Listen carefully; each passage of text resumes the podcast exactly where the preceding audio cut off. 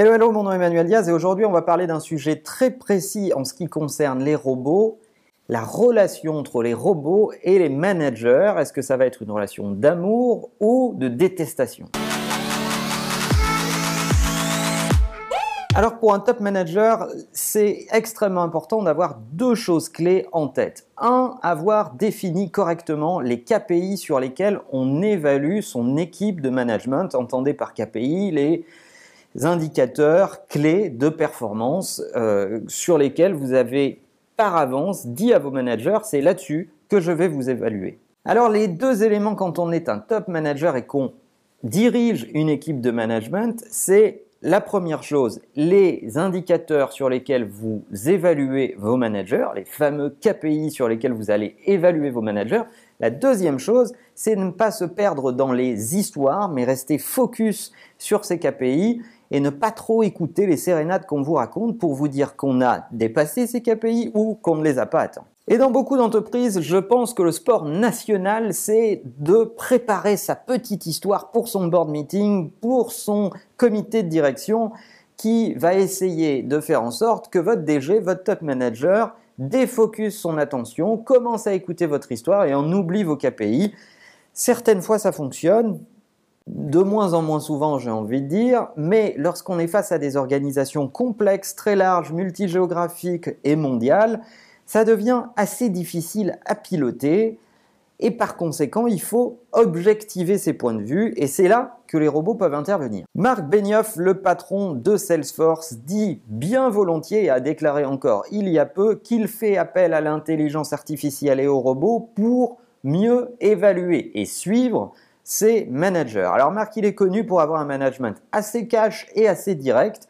Il y a dans Salesforce un algorithme d'intelligence artificielle qui s'appelle Einstein et il déclarait il y a encore très peu de temps, je fais appel à Einstein de Salesforce pour continuer à surveiller mes managers, à surveiller leurs KPI et à mieux les évaluer et à moins écouter leurs sérénades. Alors lorsqu'on dirige une entreprise mondiale, c'est particulièrement difficile, on l'imagine bien volontiers. Marc Benioff disait par exemple que pour suivre ses commerciaux dans les différents pays, s'il ne suit que les tableaux Excel avec les résultats, il n'a pas le contexte.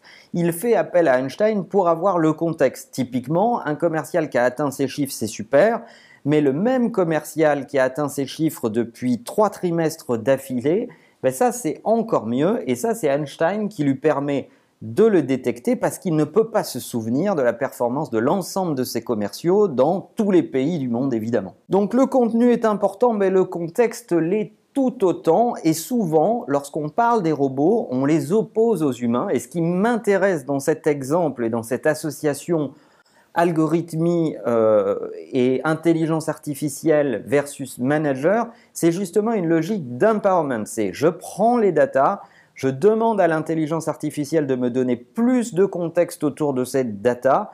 Et moi, top manager, je vais essayer de mener des actions spécifiques vis-à-vis de mes managers pour les rendre meilleurs. Donc, ce n'est pas une relation d'opposition, mais c'est une relation d'empowerment qui change toute la donne et on arrête de nous emmerder avec les questions du remplacement et de la disparition des emplois. Autre facteur intéressant, je trouve, et courageux de la part du top management, c'est de dire je ne peux pas suivre toutes les données, je ne suis pas spécialiste de tous les sujets et donc j'admets ne pas connaître un certain nombre de contextes et faire appel à l'intelligence artificielle pour m'aider. Cet acte-là d'humilité et de rendre les choses objectives et de vouloir prendre des décisions importantes sur la base du plus d'objectivité possible et je pense un acte euh, vachement intelligent de la part des top managers qui le pratiquent. Enfin, comme il n'y a pas de limite à compiler toutes ces datas lorsqu'on fait appel à l'intelligence artificielle, ça permet de prendre des décisions sur des quantités de données astronomiques et donc de se rapprocher du terrain, de la réalité du business.